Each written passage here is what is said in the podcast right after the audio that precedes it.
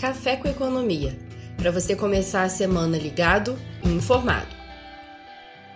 Fala galera, esse é o Café com Economia, podcast semanal da Orama. Estou aqui para mais uma aula com o nosso economista Alexandre Espírito Santo. E aí, Alexandre, como é que tá? E aí, Felipe, tudo bem? Tudo tranquilo? Tudo certo, beleza. Bom, vamos lá. Semana a gente tem, tem três assuntos importantes aí. A gente tem IPCA, é, que saiu aqui no Brasil, a gente tem a vitória do Biden lá nos Estados Unidos para comentar.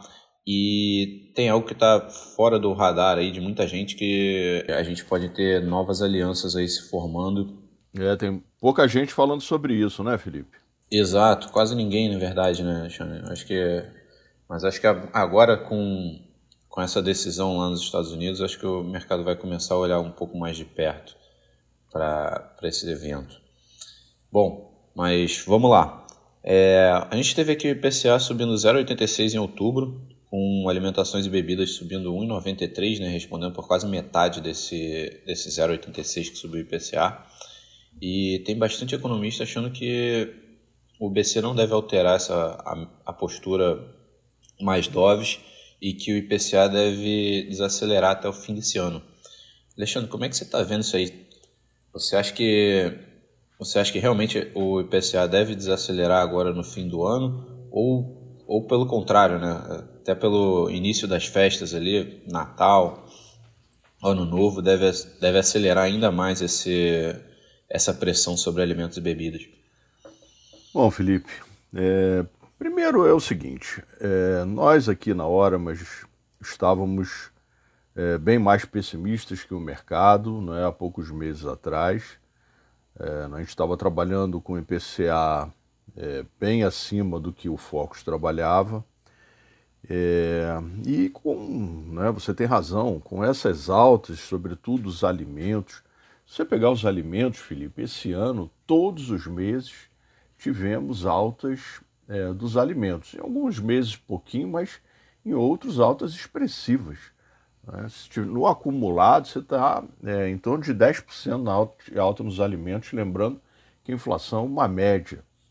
É, efetivamente, isso está batendo é, na vida das pessoas, no dia a dia, né? na hora que a gente vai lá fazer nossas compras, né? alimentos é, são fundamentais na vida de qualquer família, né? especialmente aquelas de classes de renda mais baixas, onde né, efetivamente faz né, mais é, tem mais peso na hora de você olhar o orçamento familiar.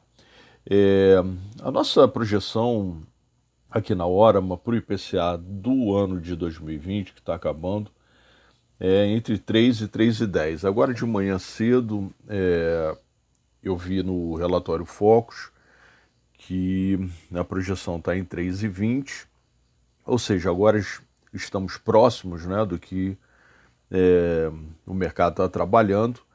É, acho que a gente vai continuar na mesma toada aí, com é, altas né, para né, esse fim de ano, como você mencionou.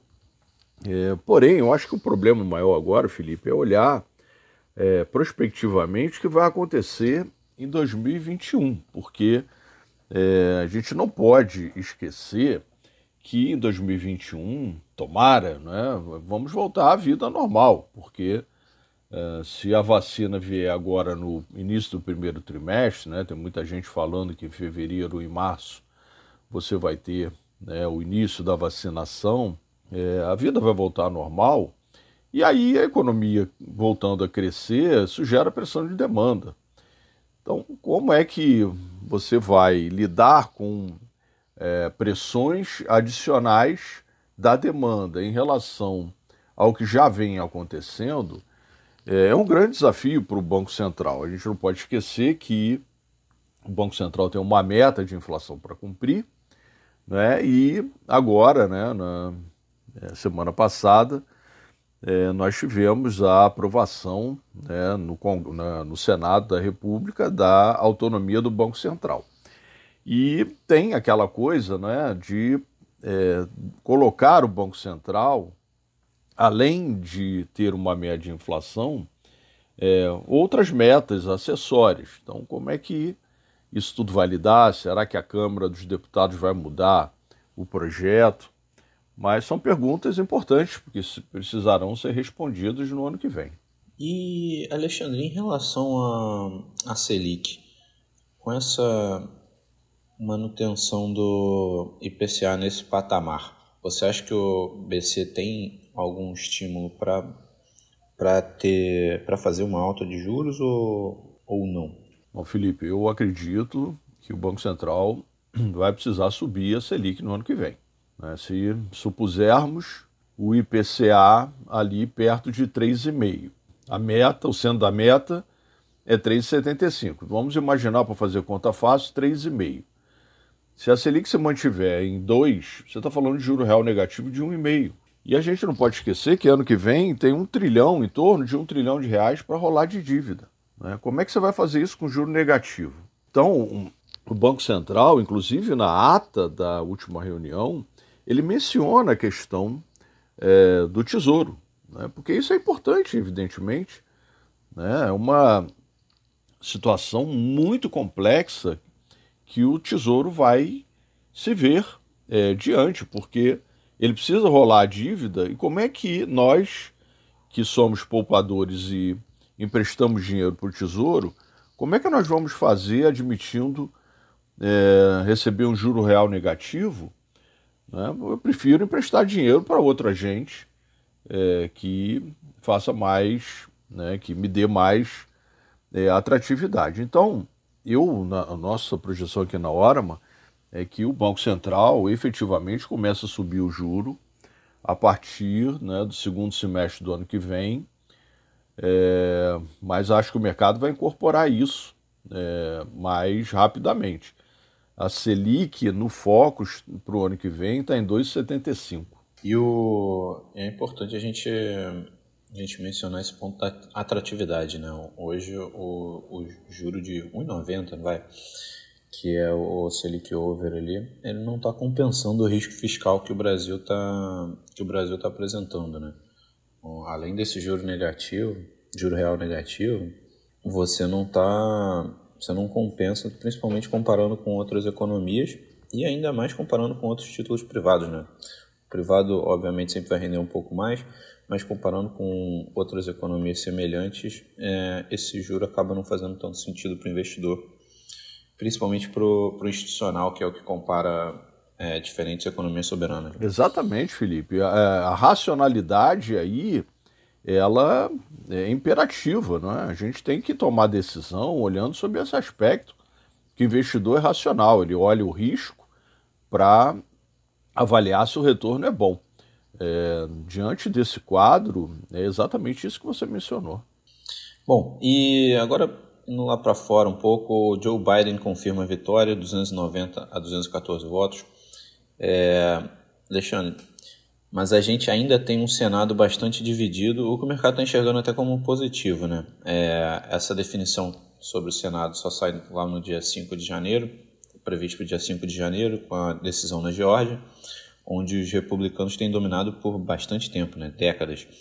É, mas como é que você está vendo essa, essa vitória do Biden aqui para o Brasil? Né? Em ter, pensando em termos de, de investidor brasileiro, essa, essa ampla vitória né, com me parece até difícil do, do Trump conseguir algo para questionar, mas com um Senado meio a meio. Bom, Felipe, é, você tem razão. Né? O Trump foi para o VAR, né? tentando aí alguma é, estratégia de impugnação de votos né? para tentar reverter a situação. É, como você mencionou, acho muito difícil que isso aconteça, porque é, não foi uma vitória espremida e, consequentemente, fica mais difícil é, esses apelos, né? o litígio é bem mais complicado. É, eu acho, Felipe, que o mercado, nesses últimos dias, está comemorando é, nem tanto a vitória do Biden, mas sim é, o Senado.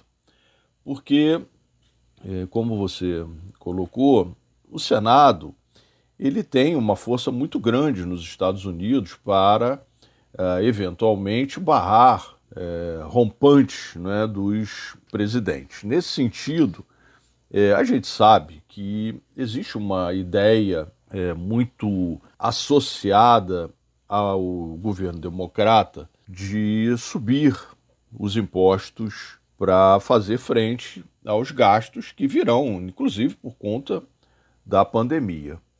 E é, esse era um dos grandes medos que o mercado tinha lá atrás em relação é, ao Biden. É? O mercado tinha medo que os democratas subissem os impostos, né? a ideia é subir de 21 para onde está agora, né? a pessoa jurídica, para alguma coisa perto de 28, um movimento diferente, né? contrário ao que fizeram o Trump.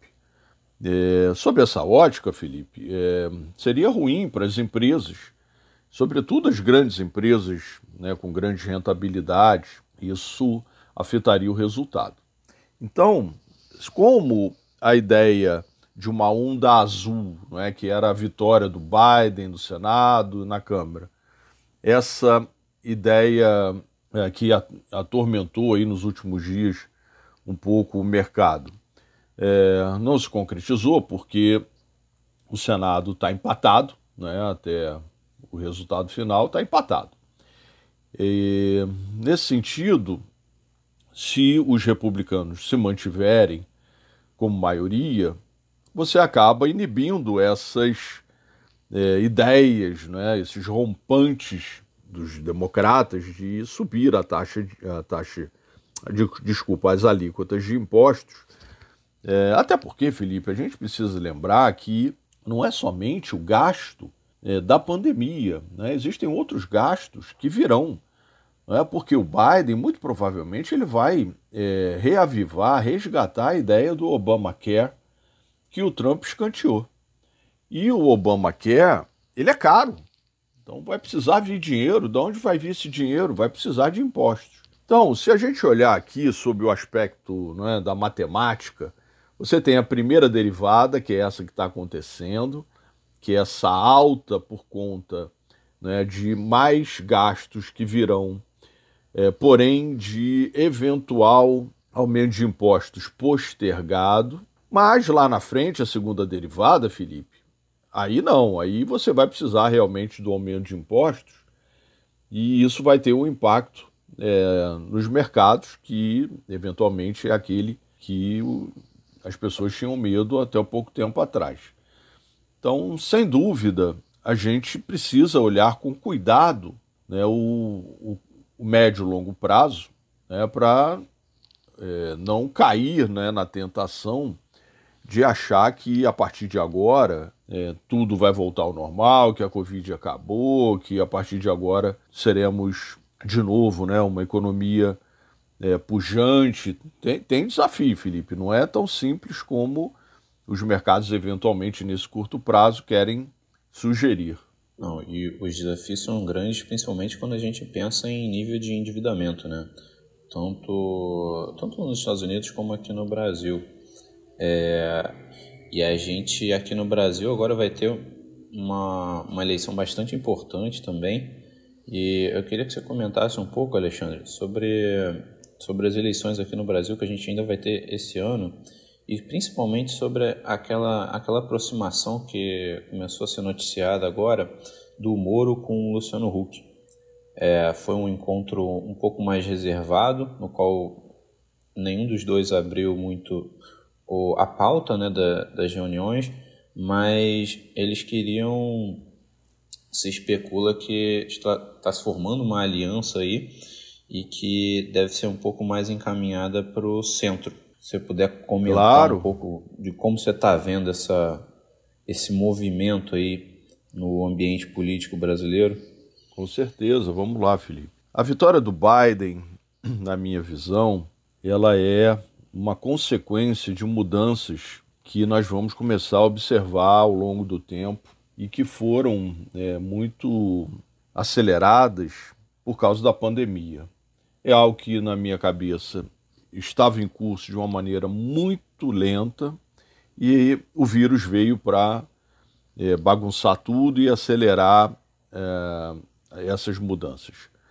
É, nesse sentido, a vitória do democrata frente não é, ao, ao Trump, que é um, um sujeito né, que foi negacionista em relação à doença, é, alguém que chutou lá o multilateralismo, que, vem, que a gente vem observando desde ali do início da globalização, na década de 1990, a questão do meio ambiente, da própria é, melhor governança, o que a gente está chamando aí de é, práticas ESG, é, tudo isso é, veio né, num crescendo e agora, com a vitória do Biden, isso vai se espraiar, não é mundo afora.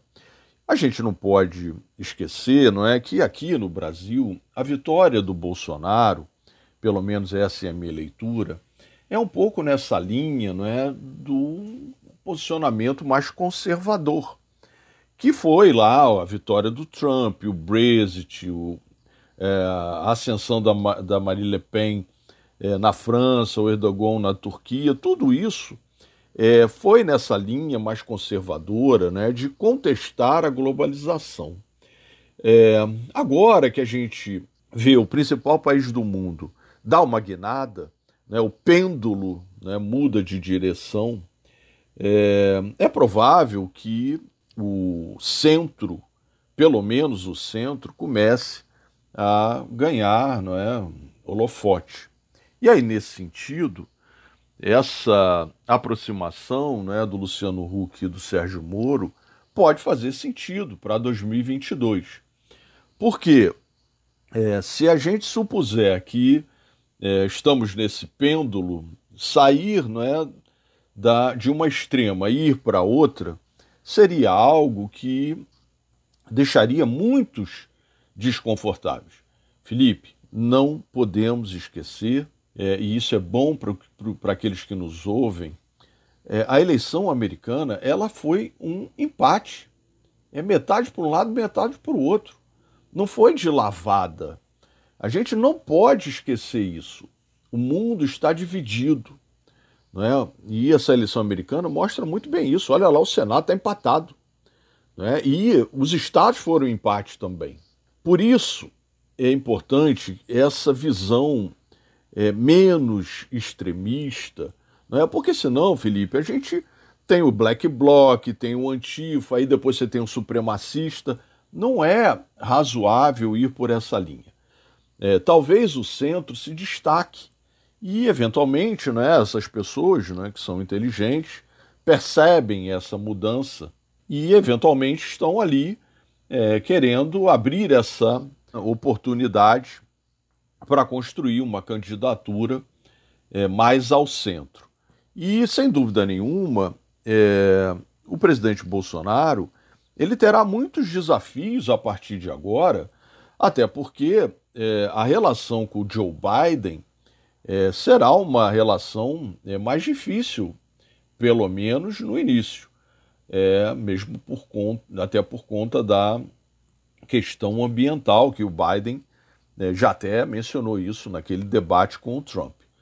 Então, é, o presidente Bolsonaro ele terá um desafio político na, na, nessa nova geopolítica internacional e isso terá, é, reverberará sobre a sua é, possível, provável candidatura em 2022. É cedo para a gente afirmar categoricamente, mas eu penso que essas conversas, elas terão, elas prosperarão.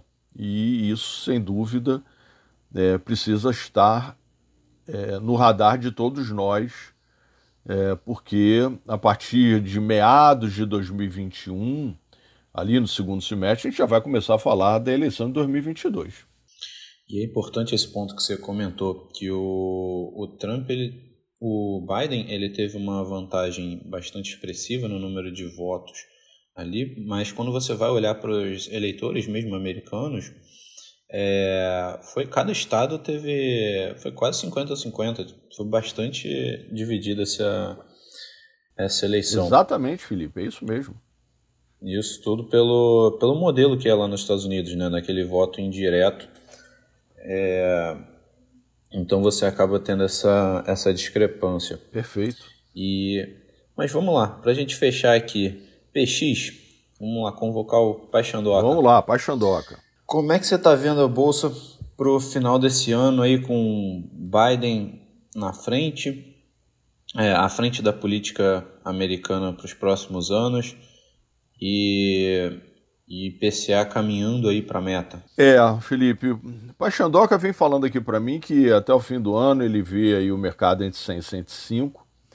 É, eu até, Felipe, queria mencionar algo interessante, né? Não sou grafista, longe disso, mas eu olho bem gráfico aqui e estou vendo que é, se, se, olharmos o Ibovespa em dólar, é, a formação gráfica do Ibovespa em dólar é, aponta aí para um rompimento de é, resistências importantes né, nessa semana que passou.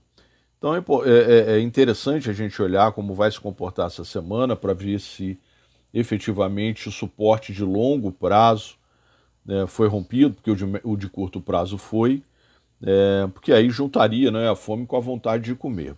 É, acredito que entre 100 e 105 é um bom nível para o Ibovespa, porque a gente também não pode considerar que temos os nossos problemas aqui é, para serem resolvidos e extremamente desafiadores no ano que vem. Queria aproveitar, Felipe, aqui o Paixandoca sempre gosta de dar uma dica, né?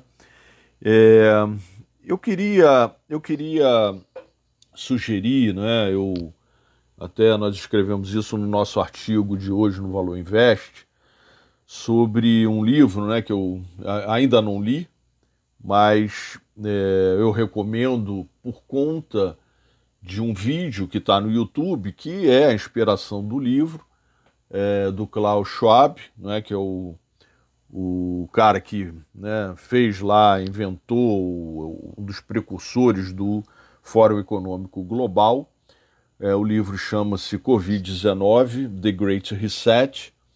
E né, nesse artigo de hoje do Valor Invest, é, eu falo um pouco sobre essas mudanças, né, esse reset, como eles estão dizendo. É, a gente até comentou aqui sobre alguns deles ao longo do nosso papo. É, é bem importante a gente entender é, que mudanças virão, Felipe. É, pode ser que seja um pouco mais, um pouco menos, mas virão. A intensidade, o tempo vai dizer. Mas as mudanças já estão aí. Né? E, na minha cabeça, a vitória do Biden está inserida nesse contexto de, de mudanças. É isso aí, Filipão. Excelente, excelente. Boa anotado aqui, que essa lista aqui só cresce de to read. e, bom, com, com isso a gente encerra aqui nosso programa de hoje. Alexandre, obrigado pela aula aí, é, pela tradução dos cenários. E alguma consideração final, alguma palavra final? É, a minha palavra final é que no domingo a gente vai lá votar, não é? A eleição é, municipal, ela tem relevância nesse contexto que a gente falou para 2022. Né? A gente vai precisar ver como será, como serão as urnas aí é, de, das eleições municipais para, de alguma maneira, fazer uma leitura porque, para o que pode vir em 2022. É bem importante, são bem importantes essas eleições é, de domingo que vem, Felipe. Então, essa é, isso é algo que eu vou ficar aqui bastante atento para ver. Isso, até porque é o que, é o que mais impacta no dia a dia da, das pessoas, né? Dentro da sua comunidade ali. Vereadores e prefeitos são os que mais, mais têm impacto direto. Exatamente. Muito bem colocado, Felipe. Bom, então é isso, galera. Para quem quiser ficar ainda mais antenado no mundo dos investimentos, não esquece de seguir a gente nas redes sociais. A gente está no YouTube, LinkedIn, Instagram, Orma Investimentos é, ou diretamente no, no nosso site, né, orama.com.br, e que a gente tem bastante conteúdo legal lá. Bom, por aqui a gente fica de olho no, na prévia do GPM que vai chegar amanhã. Amanhã sai a primeira prévia do GPM desse mês. Bom, bons investimentos. Até a próxima, galera. Valeu. Tchau, pessoal. Um abraço.